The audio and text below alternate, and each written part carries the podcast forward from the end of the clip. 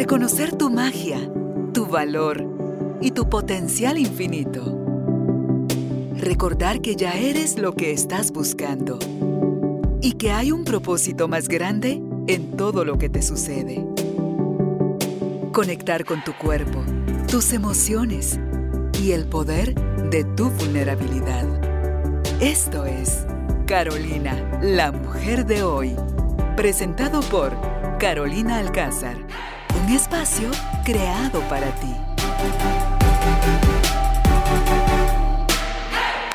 Tribu de Almas Conscientes, buenos días, bienvenidos al estudio Carolina, la mujer de hoy. Gracias por acompañarnos nuevamente y estar con ese interés genuino de aprender, porque no solo aprendes para ti, aprendes para quienes te rodean, porque en la medida que estamos educadas, nosotras las mujeres, en esa medida podemos aplicarlo a, a quienes nos acompañan, nuestros hijos, nuestros hermanos, papás, sobrinos, nietos, en fin, todo eh, aquel ser humano que nosotros por desconocimiento podemos entrar en tonos de exigencia o en tonos de imposición donde no estamos favoreciendo, por supuesto, a nadie ni a nosotros mismos. Y en el caso cuando estamos nosotros educando niños, niñas, el hecho de pasar de la fase de la lactancia a la alimentación, si nosotros mismos traemos mala relación con la comida y malos hábitos alimenticios por desconocimiento, lo que vamos a hacer es trasladarlos, todos esos mismos hábitos. Entonces, para hablar sobre el por qué mi hijo no quiere comer y los vínculos que existen entre las emociones y la alimentación, nos acompaña hoy Alejandra Barriondo.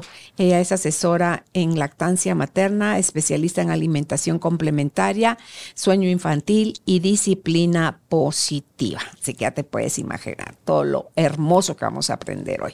Ella es de la cuenta Lacta Amor Guatemala y Vamos a tratar entonces el tema ya para que puedas tú, igual que yo, aprender al respecto. Así que bienvenidos, bienvenidas.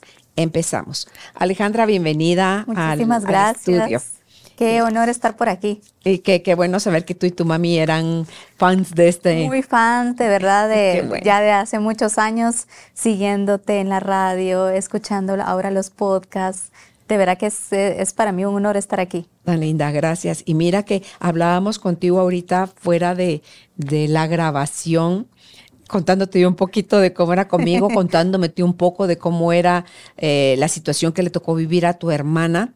Entonces, cuando nosotros no estamos educados y estamos contrario a eso, heridos y tenemos una mala relación con la comida, me gustaría que empezáramos por ahí. ¿Dónde empieza, si nacemos como una hojita en blanco, dónde empieza nuestra mala relación con la comida y qué daños causa eso? Claro. La verdad es que, como, como hablo yo siempre en mis talleres, en mis charlas, la alimentación va mucho más allá de servir un plato y de llevarlo a la boca la relación con la comida empieza desde la alimentación complementaria, desde ese momento que tú justamente lo acabas de mencionar, de cómo pasamos de la lactancia a la alimentación complementaria. Ahí empezamos nosotros a crear esas bases eh, para nuestros hijos. Pero es muy importante también eh, saber y entender nuestra historia con la comida. Si nosotros queremos que nuestros hijos tengan una buena relación con la comida, que mm, coman de todo, porque eso es lo que todos los papás queremos, ¿verdad? Como que coman de todo, que estén bien nutridos. Lo primero que tenemos que preguntarnos es cómo es mi relación con la comida. ¿Cómo me relacioné yo con la comida en mi infancia? ¿Será que me obligaban a comer? ¿Será que yo disfruto comer? ¿Será que como con culpa? Porque existe mucho de esto de ahora de, comer con culpa, mucho el tema de la cultura de las dietas, de estar controlando cada gramo de comida que nos llevamos a la boca. Eh, entonces, si nosotros queremos que nuestros hijos crezcan de una manera diferente, que disfruten comer, eh, que coman justamente lo que necesitan, ni más ni menos, es importante que primero nosotros sanemos nuestra relación eh, con los alimentos, en temas emocionales, sanar también a, nuestro niño o niña interior, ¿verdad? Que también es, parte de. Eh, Cuando nosotros no permitimos que nuestros hijos sean quienes dirijan su alimentación, los estamos desconectando. ¿En qué mundo? ¿En qué mundo existe eso, Alejandra? que la mamá tiene que estar muy educada, muy consciente, muy despierta para decir algo está pasando que no le gusta, porque además es un mundo nuevo para ellos, texturas, sabores, olores. Eh, no es lo mismo como se alimentan en la succión del amamantamiento que el ya tener que empezar a usar. En primer lugar, no tienen ni toda su dentadura. Sí, no tienen. ¿Verdad? Entonces comen así como con los dientecitos como arditas. con su lengüita, sí, entonces, aplastando.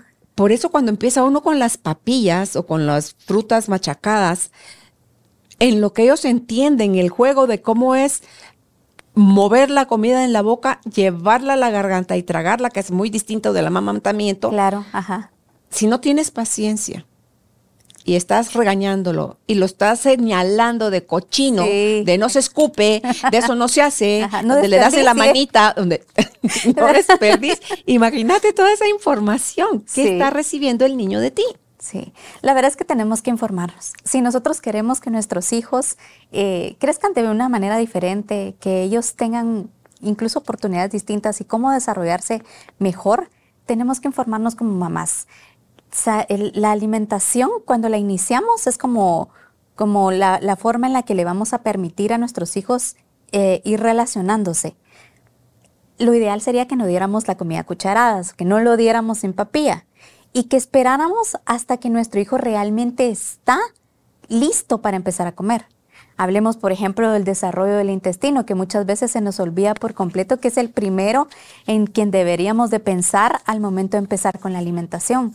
Porque si el intestino todavía no está listo, que antes de los seis meses aún no están listos, podemos nosotros repercutir incluso hasta en la talla de, los niños, que pasa mucho en Latinoamérica, que, no, logramos nuestra, la, estatura o la talla que pudiéramos lograr porque está como todo este tema de la desinformación en cuanto a la alimentación.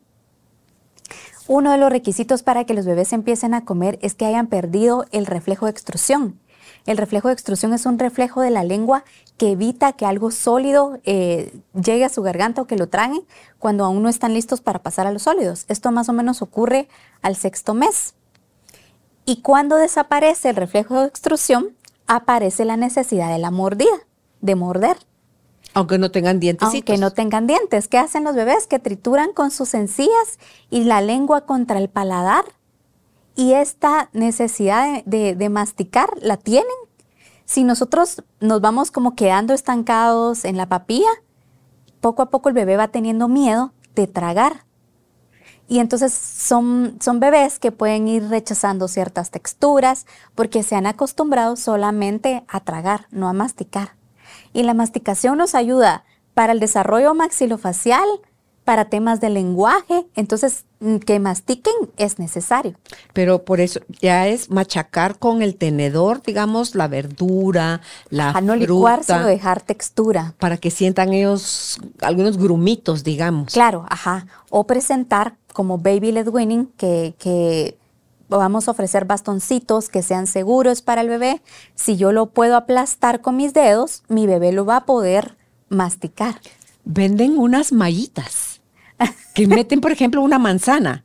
Ahí, entonces ellos están haciéndole y le van como succionando porque si la mallita deja pasar entre que prensan y todos el les pasa. el problema de la mallita es que eh, al momento del bebé masticar, ahí se están quedando nutrientes se está perdiendo, por ejemplo, la fibra, digamos, hablemos de la manzana, ahí se está perdiendo la fibra.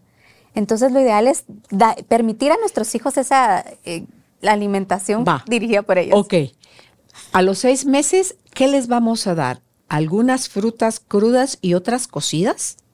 ¿O las, todo va en crudo? Las frutas que son duras son las que tenemos que cocer. Manzana. Manzana, pera, porque son muy duras. Las que son blanditas, por ejemplo, un banano, no hay necesidad de machacarlo. Hacemos un bastoncito y, hay que permitir que conozcan la variedad de texturas también. Entonces, eh, por ejemplo, un día le doy una papa en bastoncito y luego en otra ocasión le puedo ofrecer un puré de papa. para que vayan experimentando todas esas texturas y que desde los seis meses eh, ellos deben de comer los cinco grupos de alimentos. Que a veces nos quedamos como ahí estancados en que solo frutita o solo vegetales y luego por eso viene el tema, por ejemplo, de anemia, porque hay falta de hierro. Eh, hay que agregar carne, hay que agregar huevos, hay que agregar cereales como, como la avena, el arroz, las pastas, desde el inicio. Cuando no empezamos de esta forma con la alimentación, podemos ver que más adelante se van presentando las consecuencias. Niños que no aceptan texturas, niños que no comen o no, no la verdad es que durante la primera infancia, de 1 a 6 años, los niños comen poco. De 6 a 12 meses es una etapa para que ellos exploren, para que experimenten, para que conozcan la variedad de alimentos que existen. Eh, pero en realidad ellos comen poco. Nosotros como papás deberíamos de elegir alimentos que sean de calidad, alimentos reales, alimentos nutritivos. Y cuando digo alimentos reales, o sea, lo que encontramos en el mercado o en el supermercado vegetales, fruta, carne, huevo, pescado, grasas saludables. Y nuestros hijos deberían de elegir la cantidad, que ahí es donde nos cuesta. Porque queremos medirle exactamente cuánto debería de comer, queremos obligarle a que se termine el plato. En cantidad, ¿cuál es la dosis correcta cuando tienen seis meses, nueve meses, un año, dos años? El estómago de ellos tiene un volumen, o sea, ¿qué, qué cantidad es El estómago es pequeño y la cantidad realmente la va a elegir el bebé. O sea, el bebé está tan conectado con su cuerpo y eso es lo que deberíamos de tratar de, evitar, de desconectarlo. Porque cuando el bebé siente hambre es porque su cuerpo está segregando la hormona, la grelina, que es la hormona del hambre, y cuando está saciado es porque ya llegó la leptina, que es la hormona de la saciedad. Ellos están conectados con su cuerpo. Nosotros somos quienes interferimos muchas veces de una cucharadita más. Y la, eh, famosísima técnica del avioncito, de quererles llevar la comida a la boca y de un poquito más.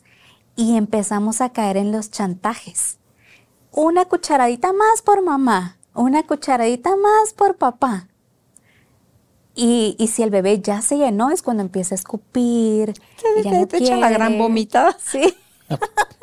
si lo llevaste a rebalse, exacto, va a terminar vomitando. Su cuerpo está conectado con la, la sabiduría de su naturaleza. Así es. Entonces, o, le va a dar alergia, o le va a dar diarrea, o le va a dar algo indicándole a mamá, eso que me diste no me hizo bien. Exacto. ¿Verdad? Y también entiendo que vamos introduciendo de uno en uno los alimentos. Vamos introduciendo de uno en uno. Cuando hay familias en donde padecen de alergias, sí es importante observar y estar pendiente sobre todo con esos potencialmente alergénicos, ¿verdad? Eh, podríamos incluso, o sea, lo que nos dice la, evidencia científica actual es que todos los días podríamos ofrecer un alimento nuevo. Sin embargo, si a nosotros nos hace sentir más cómodas, más tranquilas, podríamos observar cómo tolera, digamos, eh, cierto alimento en nuestro bebé por dos días. ¿Verdad? Para observar también. Eh, pero sí, tenemos que ir ofreciendo la variedad de alimentos que existen. Cuando agregamos alimentos más duros como el brócoli, la coliflor, todo esto, el repollo, todo eso que es como más duro. Eh, debe de ser cocido, lo podemos ofrecer igual desde los seis meses, pero sí tiene que estar, eh, estar cocido y que nosotros podamos como aplastarlo. Si nosotros lo aplastamos con los dedos y lo logramos como, como deshacer, está listo para que el bebé lo pueda masticar.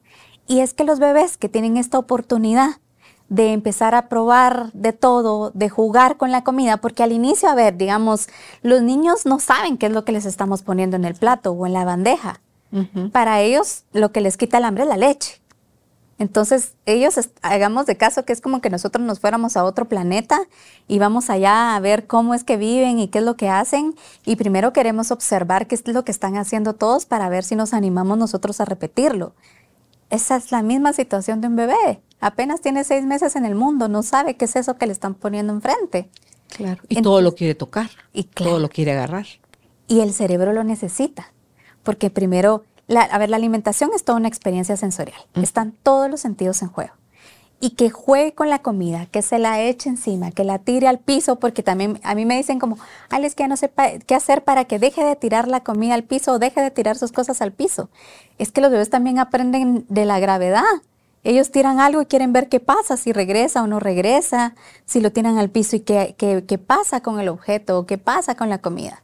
Entonces, eh, el hecho de que jueguen con la comida es algo positivo para ellos, porque nos vamos a dar cuenta que más adelante van a ser niños con mejor eh, aceptación por diferentes texturas, eh, que se van a relacionar mejor con la comida.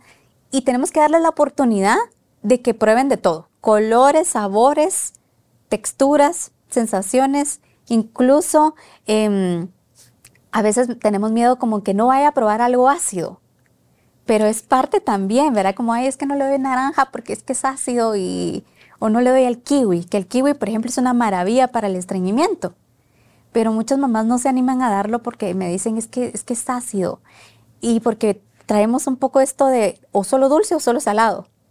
Y no damos como esa oportunidad agrio, a la variedad de sabores que existen, que, que, al final es una experiencia.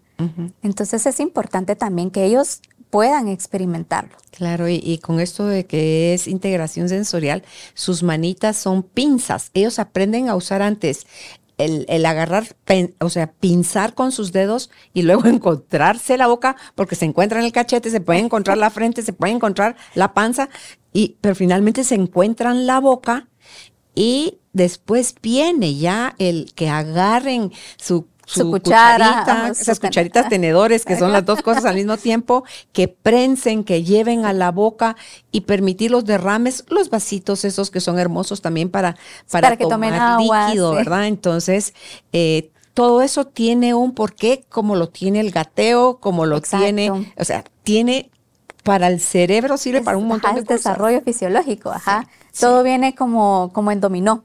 Uno empuja lo otro para, para lograr todo ese desarrollo.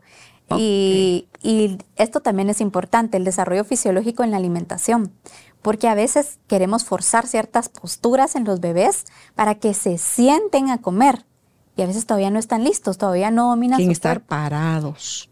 También, esa es otra parte cuando ya están cerca del año, que ya se quieren parar y que al año como ya tienen otras habilidades, que ya están aprendiendo a caminar, por ejemplo, el cerebro ya no se enfoca tampoco tanto en la alimentación, porque como está desarrollando otras habilidades, quiere practicar. Claro, quiere irse a comer el mundo. Exacto. Y entonces al año también pasa que se empiezan a interesar más por el plato ajeno. Y aquí viene la parte de enseñamos con el ejemplo. Si yo no estoy comiendo vegetales, ¿Cómo voy a lograr que mi bebé coma vegetales? Más que a la fuerza, pero que no es lo ideal. Pero yo ya soy grande, yo puedo hacer lo que quiero, tú te lo tienes que comer. O sea, esa es la puerta de salida falsa por la que queremos eh, llevar a los niños a, obligarlos a comer cosas. Y también a la hora de comer, el ambiente es tenso, es relajado, es limpio, es amigable, o sea, cómo es ese ambiente donde comemos, ¿verdad? Y con quién comemos. El entorno tiene mucho que ver. Como les decía antes, la alimentación es toda una experiencia sensorial. Todos los sentidos están. ¿Qué escuchamos de la comida? ¿Cómo vemos la comida? El olor de la comida. Y cuando hablamos de qué escuchamos sobre la comida, también importa qué decimos sobre nuestro cuerpo, el cuerpo de nuestros hijos y el cuerpo de los demás. Si constantemente estamos juzgando a otros que si come, no come, si está así o está así, eso también va repercutiendo en la alimentación de los niños. O cuando también dañamos su autoestima diciéndoles, es que te vas a quedar enano, es que estás todo flaco, ¿verdad? Eso afecta también su seguridad, su autoestima. Eh, van relacionando la comida con cosas negativas. Y, el momento de la alimentación debería de ser un momento de conexión, de armonía, pero vienen también algunas costumbres que, yo sé que es difícil quitarlas, pero que es necesario si queremos mejorar. Pero, por ejemplo, comer mientras vemos la televisión. O como pasa en Guatemala. Leer el periódico. Leer el periódico. favor. Comer mientras se ven las noticias. Sí, sí. Que el estrés también afecta el, momento, o sea, se nos va el apetito si estamos estresados. Y el estrés también afecta a la microbiota intestinal. Y si la microbiota intestinal se daña, no absorbemos nutrientes. Entonces de nada sirve, por ejemplo, que obliguemos a un niño a comer si nosotros creamos ese estrés y el estrés daña la microbiota, ¿qué nutrientes va a absorber la microbiota? Nada. Ajá, nada. No logramos nada con obligarlo a que se terminara el plato. Sí, que muchas veces es más que nutrir a nuestros hijos, es buscamos que coman, llenarles, quitarles el hambre. Y entonces cualquier chuchería Exacto. te quita el hambre. Totalmente. Pero no te nutre. Exacto. Y, por eso es que nosotros mismos nos metemos zancadilla. Porque estamos con tal que coma una galletita, con tal que coma un juguito. Y todos estos productos ultraprocesados provocan que los niños dejen de comer. Claro.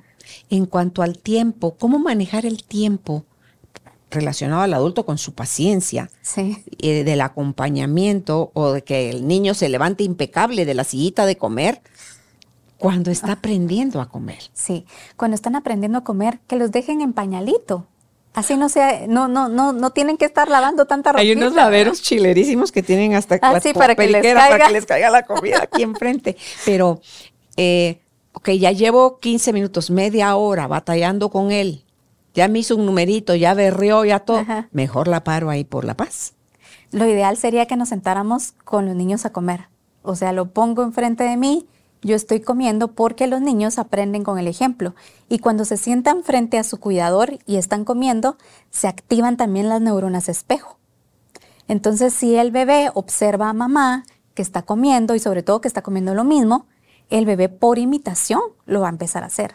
O sea, el primer día de la alimentación complementaria ni esperemos que se lleve algo a la boca porque apenas se está conociendo, ¿verdad?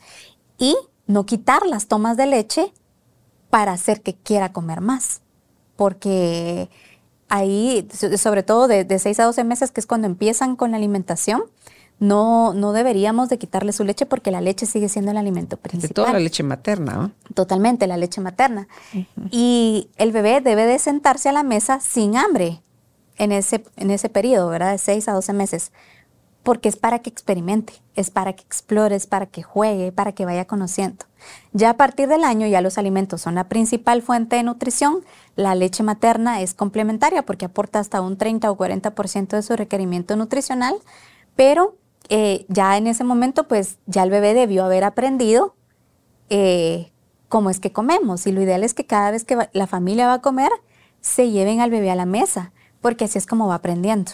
Ok los cambios, ¿cómo pueden? Ya un niño va creciendo, eh, ya está yendo al jardín infantil, em, ya maneja cubiertos, ya eh, sabe quedarse más tiempo quieto y todo esto, si se le enseñó desde el principio a socializar con el resto de la familia, porque hay familias donde al niño hasta que no tenga una, eh, una actuación, digamos, si no que no se sepa comportar, con los modales de la mesa, no lo llevan a la mesa. Come en la cocina, la empleada es la que le da de comer y ahí se está perdiendo él una de vínculos. Total. ¿Verdad? Que eso es, bueno, eso no lo hagan, por favor.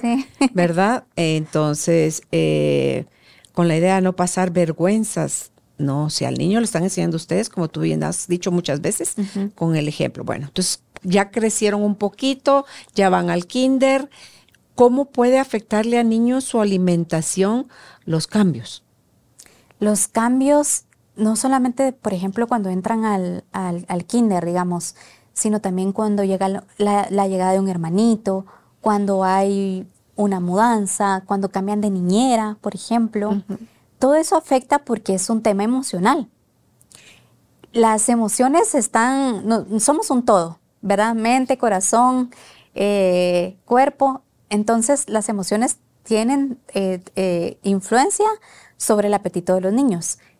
Cuando entran al kinder, por ejemplo, también va a influir mucho lo que escuchan de sus educadores y cómo ven lo que comen sus otros compañeros, porque también se les empieza a antojar lo que ven en el plato de los demás. Y en cuanto a las emociones, si por ejemplo un niño está nervioso, si está triste, por ejemplo, si no se siente cómodo en el kinder, Em, no sé, puede ser que tal vez no le esté costando la adaptación, todo eso va a afectar su alimentación. Puede ser que se reduzca su apetito, que no quiera comer. Y aquí lo importante es que atendamos el origen. No el problema no es la alimentación. tendríamos que detectar cuál es la emoción para poder acompañarla, para poderle dar al niño eso que está necesitando. Por ejemplo, eh, puede ser que lo dejamos ahí en el colegio y ni siquiera le dijimos si lo vamos a venir a traer o no y se sintió abandonado, eh, como entender qué es lo que está pasando. Claro, no minimiza su emoción. Ay, no sea payaso, si ya vine por usted, ay, tan exagerado. ¿Qué te va a pasar aquí? Sí, que aquí te estaban cuidando. O sea, todas las cosas con las que podemos justificar un error nuestro por no ser capaces de, reconocerlos y decir al niño, mi amor, discúlpame, eh, se me olvidó, o pues, si esa es la verdad, se me olvidó, pero aquí estoy. Estoy buscaré no volver a repetir este mismo error. Y el acompañamiento también de los educadores, por ejemplo, hablando en el caso de un kinder, también de cómo ellos deberían de hacer que los niños se sientan seguros en un espacio donde también se sientan cómodos, porque también va a influir, por ejemplo, que tengan mucho frío o que, eh, por ejemplo, los asientos no sean como adecuados para, digamos, en un tema ergonómico para los niños, porque hay citas que no son adecuadas para los niños y que eso también afecta hay momentos donde los niños prefieren sentarse a comer en el piso y por quererlos tener obligados sentados en una silla, eh, se, les va el apetito, ya no quieren comer. Si el niño quiere comer en el piso, pero va a estar sentado siguiendo la regla de no levantarse y estar moviéndose cuando, eh, cuando está comiendo, pues no, no, pasa nada, ¿verdad? Podemos nosotros incluso, eh, para mejorar la experiencia de los niños, jugar al picnic porque eso ayuda también, el hecho que ellos estén sentados de una forma cómoda, como su cuerpo también se los está pidiendo, hace que también cambie la, experiencia. Claro, el niño va introduciendo cosas bien importantes a su vida eh, a través del juego. Sí. Es la, forma que más genial que tienen los niños de aprender es jugando. Sí, los niños aprenden jugando. Y los niños se comportan como niños es que no podemos esperar que ellos se comporten como un adulto porque son niños. Y también qué bonito aprender sobre el desarrollo del cerebro de los niños e ir entendiendo que su cerebro apenas se está desarrollando, que va a alcanzar cierta madurez hasta los 25 años. Entonces le estamos pidiendo a un niño de 5 años que se comporte, que tenga modales, que se ponga la servilleta, que agarre así el, el cubierto y todavía no tiene la habilidad. Sí, ahí hay algo, por eso la importancia de atender nuestras carencias, nuestras necesidades, nuestros miedos, nuestra mala relación con la comida, para poder nosotros ser una mejor compañía y mejor criador, digamos, o sea, que la crianza nuestra no sea nada más trasladar nuestras heridas, porque ponerle lo que yo te contaba fuera de micrófono es, eh, a mí no me gustaba comer todo lo que era lengua, panza, hígado y todas estas cosas me daba tanto asco y me obligaba. Entonces yo comía casi que vomitando. Entonces la relación que yo tenía con la comida era espantosa y tuve que trabajar todo eso y eso me llevó de adulta a comer con antojo. Yo al día de hoy.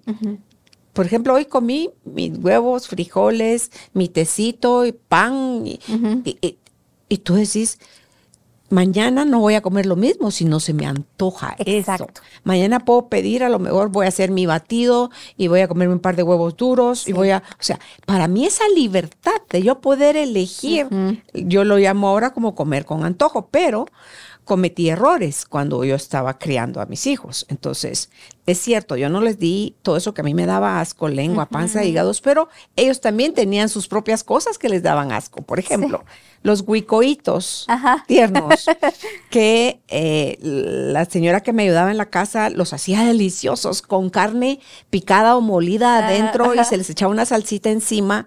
A mí me parecían espectaculares. algunos de ellos eso les parecía vomitivo. Entonces tú decís, entonces los libré, según yo, de las porquerías que a mí me daban. Sí. Pero les, según ellos, les di porquerías que a ellos no les, no les gustaban. Entonces, tú dices, bueno, es un errar, acertar, errar, acertar. Claro. Porque así es como vamos aprendiendo. Y es que los humanos vamos a tener también preferencias, que, también es válido, ¿verdad? Es válido que hay, hay cosas que, que, comemos y hay cosas que no comemos, eso es normal y nos pasa a todos. Lo importante es tener como esa alimentación intuitiva ir escuchando lo que el cuerpo nos está pidiendo. Porque, por ejemplo, si el cuerpo nos está como que tenemos este antojo de algo dulce eh, bueno, ¿qué, ¿qué, le está faltando a mi cuerpo? ¿Será que necesito más fruta? Eh, como ir escuchándonos. Y a veces también influye el tema de la integración sensorial. Hay ciertas texturas o ciertas formas en las que a los niños no se les antoja. Entonces de repente ellos tal vez ver los huicoitos, primero puede ser que se les hacía como difícil de, bueno, ¿y esto cómo me lo voy a comer? Y, no se les antojaba. Eh, y darles también esa oportunidad de verlo de, en otras presentaciones. Al día de hoy creo que no han de comer huicoyes. pero, pero bueno, entonces aquí hay dentro de las soluciones que tú nos puedes plantear, ¿qué podemos hacer para que nuestros hijos crezcan en una sana relación con la comida y aprendan, nosotros aprendamos a, nutrirlos y no a solo darles de comer, y ellos aprendan voluntariamente a elegir alimentos saludables. Bueno, cualquier cambio que nosotros querramos hacer en nuestros hijos tiene que venir primero en nosotros. Primero a aprender, informarnos. La ventaja de esta época es que hay bastante información hay que saber encontrar las fuentes, pero hay bastante información eh, y que nosotros también tenemos esa oportunidad de a través de la maternidad ser mejores, sanar y evolucionar. ese es como, como el regalo que también nos trae la maternidad. Si nosotros eh, entendemos cómo fue nuestra relación con la comida y la vamos sanando, vamos permitiendo que nuestros hijos sean quienes dirijan su alimentación ellos están conectados, ellos lo saben, hay que respetar las señales de hambre y de saciedad. Tener un control claramente de que esté ganando peso, que esté subiendo de talla, pero si todo va bien, no hay por qué presionarlos a comer. Y hay niños que comen un montón y son delgaditos. Claro, ajá. O sea, tú lo quieres zambutir de comida para que engorde, porque está también esa creencia de que el niño gordo es sano. También y, no tiene nada que ver con la nutrición, el peso, porque podemos hacer engordar a un niño. Si nosotros le empezamos a poner atoles en el biberón, eh, cereales en el biberón, obviamente va a engordar, pero nos está nutriendo. ¿Y qué queremos nosotros? Un hijo nutrido, un hijo sano, porque el cerebro es el principal eh, que, se beneficia de la buena nutrición. Los niños, por ejemplo, entre 4 y 6 años, están desarrollando habilidades cognitivas y empiezan a desarrollar, por ejemplo, habilidades visoespaciales, de lenguaje, de memoria. Y el cerebro está como en temas de alimentación muy monótono. Quieren siempre lo mismo. Como esa seguridad de, ya sé que en el desayuno voy a tener avena con banano, por ejemplo. Porque el cerebro está enfocado en otra cosa. Pero nosotros, a pesar de que ellos están siendo monótonos, tratar de ofrecerles la variedad. A los niños les gusta mucho ver colores, formas, figuras en sus platos. No les estoy diciendo que todos los días tengan que hacerle carita a la comida, pero de la manera lo posible tratar de hacerle los platos más vistosos para que sea más apetitoso para ellos. Los niños también en primera infancia atraviesan algo que se llama neofobia. Y la neofobia es cuando tienen miedo a probar algo nuevo, algo desconocido para ellos. ¿Y cómo podemos hacer que ellos quieran, aunque Yo la sigo teniendo. ok. Eh, para que se animen a probar algo nuevo, podemos colocar en su plato un alimento favorito del niño, un alimento conocido y en pequeña cantidad el alimento nuevo. Ok. Entonces, por ejemplo, no come arándanos, pero sí le encantan los panqueques y, y, come fresas. Entonces yo puedo hacer un panqueque, le pongo como fresitas alrededor, como que fuera una florecita, y le pongo unos arándanos como que fueran ojitos. No estoy esperando que se lo coma eh, en este preciso momento, sino que conozca, que lo vea, de repente como que lo va a tocar, lo va a oler, lo va a dejar por ahí. Y luego en alguna otra presentación, por ejemplo, le doy avena, que también es algo que puede ser que le guste, le vuelvo a poner los arándanos. Sin expectativas, solo se lo pongo. Y nos vamos a dar cuenta que después de unas 15 veces más o menos, se va a animar a probarlo. Mi hija, por ejemplo, las pasas ah. al día de hoy. No come. La sigue, la sigue excluyendo. Ajá, ya es una preferencia de ella, ¿verdad? Que está bien, no todos comemos de todo. A, veces también pasa de que no se lo comen de cierta forma y de, cierta, de, otra forma sí. La crema, por ejemplo, tengo hijos que no, no, no, la crema no sé cuánto, pero si va metida en algo más, se lo come. Ahí ya se fue. Ajá. A mí me pasa con mi hija que si le doy huevo estrellado, se come solo la clara. Y si le doy un huevo duro, se come solo la yema. Hay la textura de lo aguado, lo que no le gusta. Ajá. Probablemente. Y no le das huevo tibio. No le doy No se huevo- lo come se lo come, no se lo come nada, ni lo bla- porque es lo aguado lo que no le Ajá, gusta. No le gusta. Entonces, Mm. así voy variándole para un, un huevo revuelto, por ejemplo, ese sí se lo come completo. Entonces, son preferencias que también están bien, ¿verdad? Sí, o, o probas darle la vuelta al huevo estrellado despacito para que se cosa también la yema y ahí se- eh, en los gringos vas a un restaurante y te preguntan si quieres tus Sí. Sony upside down, que quiere decir que la yema va a ir boca abajo, la van a cocer, porque es la gente que no se come. Y qué rico es cuando pinchas y Ajá, a mí me encanta. Pero no a todo el mundo le gusta, ¿verdad? Exacto. Entonces, ok, no obligarlos a comer a ninguna edad. A ninguna edad. Nunca es tarde para cambiar hábitos. Nunca es tarde para reconectar con nuestros hijos, para, para mejorar el vínculo y la relación. Porque la comida también puede ir muy unido al vínculo con sus cuidadores. Ante todo en la lactancia. Sí. esa cercanía, esa calorcito, es el latido del corazón de la mamá, todo, porque no Sí, solo el, el calor de los brazos. sino que es el Sí. amor, el vínculo que se genera ahí. Y, por ejemplo, los, los bebés que han tomado lactancia materna tienen mejor aceptación por variedad de sabores que los bebés que toman fórmula. Porque la fórmula todos los días tiene el mismo sabor. La fórmula es igual aquí o en Japón. Y la leche de la mamá no. Y la leche de la mamá va variando en, en sabores. Según qué, que la cambia. Dependiendo qué qué- qué vamos comiendo. Sí hay cambios en el sabor de la leche.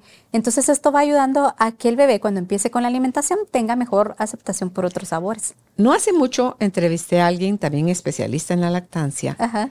eh, o sea, pro lactancia, dos años y todo esto, ¿ah? exclusivo. Yo digo, Dios mío. Bueno, entonces es, toqué yo ese tema con ella. Ok. De que si cambiaba o no, por ejemplo, que te dice, eh, si comes brócoli o coliflor Ah, o bueno, ajá. esto le va a dar no gases afecta. al bebé. Entonces dice, no afecta. Claro, no No le afecta. afectan los gases, pero sí le afecta al sabor. Ligeramente. Lo que pasa es de que, a ver, cuando nosotros comemos, todos los nutrientes los absorbemos y se van al torrente sanguíneo. La leche materna se fabrica de nuestra sangre, es un ultrafiltrado del plasma sanguíneo. Hay nutrientes entonces en la leche materna y esto es lo que va haciendo que vaya cambiando, por ejemplo, el sabor o el color. Por ejemplo, cuando tenemos un consumo eh, alto de productos verdes como espinaca, eh, Acelgas. acelga, ¿verdad? Esto puede teñir la leche de verde y es por la clorofila.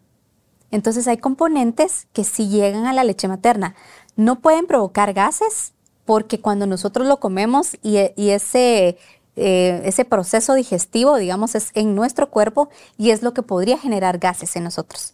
Pero ya en la leche materna ya no, porque eso ya está procesado y en, y en la leche solo están como todos esos componentes y todos esos nutrientes. Ok.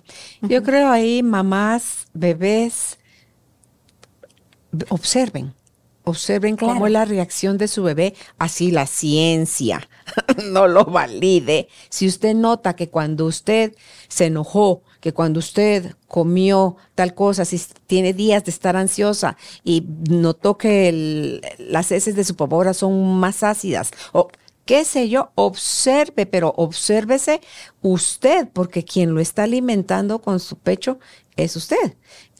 Y decime, hay películas y todo esto, si afecta o no, tú que lo estudiaste. Ok. La gente que cocina y está como lo gran diablo y está tanto, le está matando la comida. Quien, el comensal, o sea, quien se come esa comida le va a hacer daño. Por eso dicen que hay que cocinar con amor. ¿verdad? Exacto. Entonces tú dime cómo es la cosa. Si solo la energía de estoy yo rezongando, dando madres y que, pero así, viendo quién me la paga, no quién me la hace, y hago que a mis comensales o a mi familia les siente mal la comida por mi mala vibra a la hora de preparar. O cuando alguien se sienta a la mesa y está así, ¿verdad? Y está enojado, y está... O está angustiado. Pues sí, es que al final también somos energía. Entonces eso también Sí. se percibe en el ambiente, ¿verdad? Ok. Sí. Ya lo tocamos hace un ratito, lo de no valide, no minimicemos las emociones de nuestros hijos, sus pérdidas, sus miedos, sus, sus enojos, sus sensación de soledad, su, o sea, la importancia con el, porque ese es el alimento emocional que tienen el abrazo y el beso. Claro, es, es bien importante el, el tema del vínculo. Hay mamás que me dicen, Ale, me pasa mucho que con mi suegra come súper bien y conmigo no, no quiere comer. ¿Qué pasa? ¿Qué puede estar pasando ahí? Y, y están las dos opciones. Una, que tal vez la, la abuelita eh, lo obliga a comer o, o de alguna manera trata ahí de, de hacerle comer a la fuerza, o tienen tan buena relación, se sientan a comer juntos, que todo marcha en armonía. Mm. Y puede ser que mamá llega apurada, con cosas que tiene que dejar hechas para el otro día, está estresada, y entonces el bebé no quiere comer con ella. ¿Verdad? O puede ser que entonces, como el bebé, eh, su, su, mm, apego seguro sea con mamá, que con mamá se sienta seguro de comer solamente lo que necesita y con la abuelita se tiene que terminar el plato. Entonces Sí. va a depender, ¿verdad? De cada caso. ¿Quién es la dulce y familia. quién es la amarga? Sí, sí. Entonces ahí es donde el vínculo y la emoción también, también influye. Si nosotros, es como cuando los queremos hacer dormir y estamos nosotros viendo el reloj como, ay, ya lleva 15 minutos y no se queda dormido. Pero es que si estamos con esa tensión, claro, no, te está recibiendo toda tu ansiedad, no exacto, se va a dormir. No se va a dormir. Lo mismo con la comida. Es también importante como darles estos momentos de nuestra presencia plena. La mayoría de las veces estamos con los niños, pero con el celular en la mano, pendientes de otras cosas. Y entonces dejamos de conectar con ellos y ellos lo sienten. Entonces hay que darles ese momento de presencia plena, de juego, de, de- de conexión. Para los niños también a través del juego es como aprenden que son amados, si les dedicamos ese tiempo. Sí, el abrazo, el beso, el juego, la risa, la compañía, porque también con esto del abrazo y el beso hay niños que son súper, que requieren mucho eso, súper Sí. nidis, o sea, súper necesitan mucho eso. Y hay otros que ah, el contacto físico no es lo de No ellos y así sí. como se- es- desde chiquitos se hacen el quite de la mamá, de la abuela. No ajá, no les gusta mucho Sí, el- el- o que los besuques en los cachetes o les estés agarrando la cara. Sí. Entonces, qué, qué cochetos más bonitos. O sea, un niño te va dando desde pequeñito su muestra de qué es su lenguaje, cuál no es ajá, sí, y cuál no es su lenguaje. Entonces, y es, como tú decías, el presencia, el tiempo de calidad que compartes con cada uno de tus, ¿a qué hora? Si yo tengo ocho hijos, ¿para qué Sí. tuvo tantos?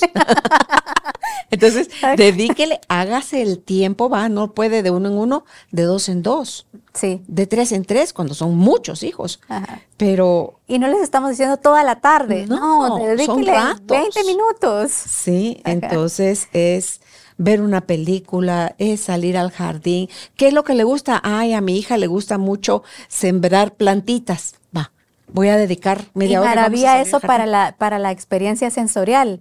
El salir a sembrar plantitas al jardín, el cortar la grama, por ejemplo, dejarlos que estén en contacto también con la, Con la tierra. Sí. Que nos ayuden en la cocina también va a mejorar la experiencia, que los pongan a, a, por ejemplo, que nos ayuden a hacer eh, tortillas y que hagan sus tortillas ellos mismos. Ayuda para la experiencia eh, sensorial, sobre todo para quienes lo necesitan, y también para la conexión, porque el hecho de que ellos estén participando en la cocina los hace sentir que, se per- que pertenecen y, y de ahí estamos llenando su tanque emocional. Yo de por sí no era muy ducha para lo de la cocina y encima cuando me dio riseta cuando lo dijiste las tortillas. En una oportunidad mi mamá estaba haciendo las tortillas antes de que saliera el bendito aplastón. Mi mamá aprendió a tortear cuando era jovencita. Nunca nos enseñó. Entonces, ¿dónde pretendía ella que yo supiera tortear? Como que era magia esa charada. Entonces empecé, ¿verdad? Y a mí me salían unos óvalos, pues, en mis tortillas no eran redondas.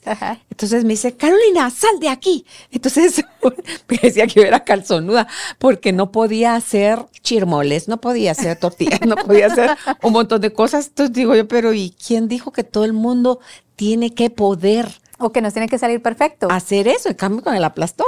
Solo Ah, así la maravilla. te sale tu tortilla. Hay que la pueda yo desprender del comal, ya son otros cinco pesos. Pero el, ahorita que mencionabas hace un momento lo de la tierra, yo eso lo recién aprendí apenas hace como dos años. Es eh, los minerales que hay en la tierra entran también a través de nuestra piel. Por eso el grounding, el, caminar sobre, arena, sobre la tierra, tierra. sobre grama, es esencial y eso se perdió mucho. La gente que vive en edificios, dime tú cuál grama, cuál tierra, cuál todo. Entonces, es eh, que haga uno ese contacto a tierra, no solo Sí. porque estás descargando ahí tu energía negativa, sino que porque estás también, recogiendo de, con la planta de los pies y cuando haces jardinería, para mí era impensable. Yo de niña nunca fui tierra. Me daba tanto asco. Entonces la vez pasada que me puse a sembrar plantas, era contra, era una lucha Ajá. interna de mi pasado Sí. y mi presente. Y porque es el cerebro el, el que está como en, en este rechazo de... Sí. Porque justo eso es lo que necesita el cerebro, ¿verdad? esa integración sensorial. Sí, ya estaba yo, bueno, pues ya estamos en esto, pues ahora te enlodas. ¿ah? Entonces me compré mis botas de hule. Yo cuando salgo al jardín, salgo como niña chiquita con botas de hule, Ajá. si voy a regar, si voy a hacer cosas. Entonces busco meterle el juego aquellas cosas que quiero introducir a mi Claro. vida. ¿Verdad? Y Porque así es como funciona. Sí, entonces digo yo, tendré 64 años, pero yo sigo poniendo mis botas de hule para salir al jardín al regar y todo eso. Porque ¿por qué voy a salir? Porque si salgo con, con mis chanclas Ajá. y ya se ensuciaron mis pies, ah, soy feliz manguereándome los Ajá. pies desde de las rodillas para abajo y siento tan rico echarme el Sí. agua fría. Entonces, pero yo todo el tiempo o estoy cantando o estoy jugando o estoy buscando hacer la travesura. No sé si porque ya le doy más permiso a mi niña interna a salir o si porque estoy compensando a lo mejor algunas cosas que no me dieron permiso y luego yo aprendí a no dármelas permiso. Sí, ajá. Eso pasa también que, por ejemplo, con el hecho de las, de las tortillas ovaladas. Bueno, si no salen ovaladas no importa, ¿verdad? La idea es, es, es tener la tortilla. Y de niños tenemos mucho ese miedo de no hacer las cosas bien. Y por no, eh, por, por evitar que nos regañen con- o que nos digan que está mal hecho, preferimos no hacerlo. Sí, la verdad es que eh, hay que darnos permiso de, de cometer errores también. Sí, entonces, concluyendo, busquemos darle a nuestros hijos alimentos nutritivos. reales, evitar los ultraprocesados. También hay que prestar atención de pronto si sí hay alguna condición que esté provocando que dejen de comer. O sea, Ay, no es- contalo de tu hermana. Ok. em, yo también tengo una especialización en anquiloglosia, que es el frenillo corto de lengua. Y, y me animé a estudiar esto, me gustó mucho ese tema por mi hermana, justamente. Eh, mi hermana, y el frenillo, pues eh, algunos afectan la lactancia. A mi hermana no le afectó, y, y eso que era un frenillo eh, tipo 3, que en teoría debe haber afectado, fue la que más Bastante amamantó. pronunciado, quiere decir Sí, eso, tipo bastante, tres. Ajá, Ok. bastante pronunciado. No le afectó en la lactancia, pero afectó en su alimentación. A mi hermana se le consideraba como niña melindrosa, como que hacía sus berrinches. A mi pobre hermana hasta la amarraban en la silla hasta que, para que no se levantara hasta que se terminaba la carne. Ella a la fecha no es muy fan de la carne. No, Lo que le costaba comérsela por tener el frenillo grande. Ajá, Para quienes no sepan qué es sí. el frenillo, es un pellejito que está aquí, Ajá. abajo de la lengua, em, que tiene, que tiene no limitaciones permite, para la lengua. no permite que la lengua haga su movimiento normal. Este, Ajá. ajá, no, no deja que la lengua, pues la lengua tiene que estar libre como tiene que ser, ¿verdad? Y ese Es un frenillo, ajá, ese frenillo hace que este, algunos frenillos se ven, algunos otros no se ven, porque por ejemplo un tipo 4 que es un mucoso, no se ve frenillo. Pero la lengua no se logra levantar. O sea, por ejemplo, ustedes en casita levanten su lengüita y si la llevan hasta el paladar, pues todo está perfecto. Pero si no llega hasta el paladar, ahí hay algo que revisar. ¿Sabías también que hay gente que no puede hacer la lengua a tubito? Así. Ah, Solo la contraen, o sea, la hacen como más ajá, pero pero, no no, la la pueden enroscar. Así. No saben hacerla a tubito. sí. Interesante, pero bueno. Bueno. Entonces tu hermana tenía ese Entonces mi problema. hermana tenía ese problema. Se dejó al tiempo, los médicos tampoco como le dieron mayor importancia. Tuvo problemas con el, con el lenguaje, con algunas pronunciaciones de fonemas, pero como logró y lo aprendió, mi abuelita era maestra y entonces ella se dedicó mucho también a ayudarle con la pronunciación de la R. Ella muy paciente, ¿verdad? La, la ayudó y mi hermana lo logró. Sin embargo, siguió con este tema del frenillo y cuando ella empezó a estudiar alemán, se dio cuenta que su pronunciación no era buena, que le costaba mucho. Y su maestra de alemán le dijo que te chequee en la lengua. El frenillo. Ajá, entonces fue con un odontopediatra y le dijo, sí, pero ¿cómo has podido con esta lengüita y esa limitante? Y la verdad es que se, adaptó ella, ¿verdad? A comer, a, todo. Le cortaron el frenillo y otra subida. Hasta mejoró su inglés porque también no, se había percatado que por ese frenillo tampoco su, pronunciación de inglés no, era tan buena. Tal vez le hubiera ido mejor con el francés, porque ahí no dicen carro, es sí hacen, no sé cómo el, la pronunciación. Ajá. Ok, ¿qué otra limitación puede haber así como el frenillo?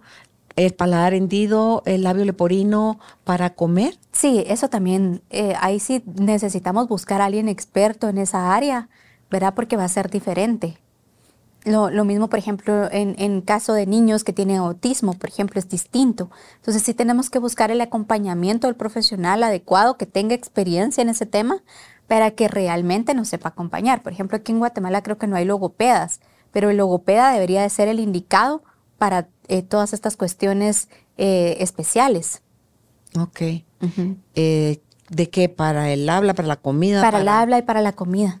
Para eso, todo eso es la función del logopeda. Sí. Gracias por educarme. Nunca había oído, vamos a buscar alguno en el mundo, como para en México o algo, para entrevistarle. Y Sería buenísimo. Y que nos eduque, aquí lo voy a poner. Sí, logopeda. Logopeda.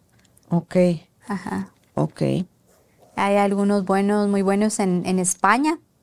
Ah, que, creo que podría ser. Y si me pudieras pasar nombre de claro, alguno para contactarlo, por favor. Sí, claro que sí. Porque necesitamos. ¿Qué mamá va a buscar ayuda si ni siquiera sabe uno que existe una profesión que te orienta y te ayuda a resolver ese tipo de problemas? Y que ojalá sean profesiones que, que se empiecen a ser más conocidas en Guatemala, porque creo que en Guatemala nos hace falta. Eh, bastante apoyo en muchísimas áreas y sobre todo en el tema de la alimentación de los niños. Eh, porque lastimosamente hay, algunas como malas recomendaciones vienen de profesionales de la salud, como de obligarlos a comer y, entre otras tantas cosas. Por ejemplo, eh, a la sobrina de mi esposo le pasó que se, chupaba el dedo y el odontólogo le dice, mire, para que no se chupe el dedo y no se le arruinen sus dientes, amárrele el dedo en las noches. No. Y, ¿verdad? hay que encontrar la necesidad. Es un tema posiblemente de estrés, de ansiedad, puede ser que por la pandemia, algún tema emocional. Claro. Entonces también, si no nos hace como sentido lo que nos están diciendo, buscar una segunda opinión. Ok.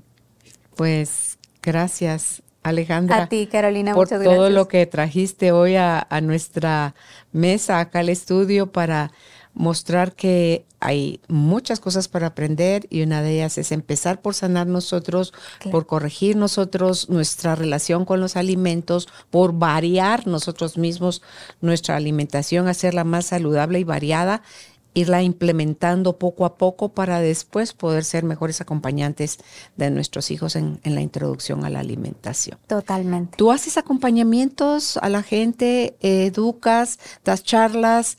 ¿Qué es lo que haces tú? Sí, eh, doy, tengo asesorías uno a uno, doy talleres. El objetivo, por ejemplo, en el caso de la alimentación, el objetivo principal siempre va a ser el crear una buena relación con los alimentos. Eh, doy charlas también para empresas, entonces también para, porque aunque no seamos papás, es un tema que, deberíamos de, también de conocerlo todo, porque si tenemos sobrinos, si tenemos hermanitos, estar enterados para poder también acompañar a otras personas, no solamente si somos papás, ¿verdad? Deberíamos hacer el clan de los melindrosos. para que, el club, ¿verdad? El club de los melindrosos. Sí, para que luego nos des charlas, porque eso del melindre...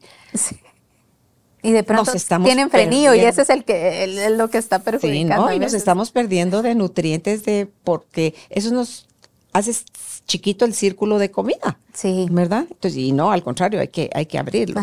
Y, y la naturaleza es tan sabia, Ale, que comamos según las estaciones. Exacto. Antes se comía así. Ahora tú puedes comer manzanas Sí. el año ajá, entero. el año entero.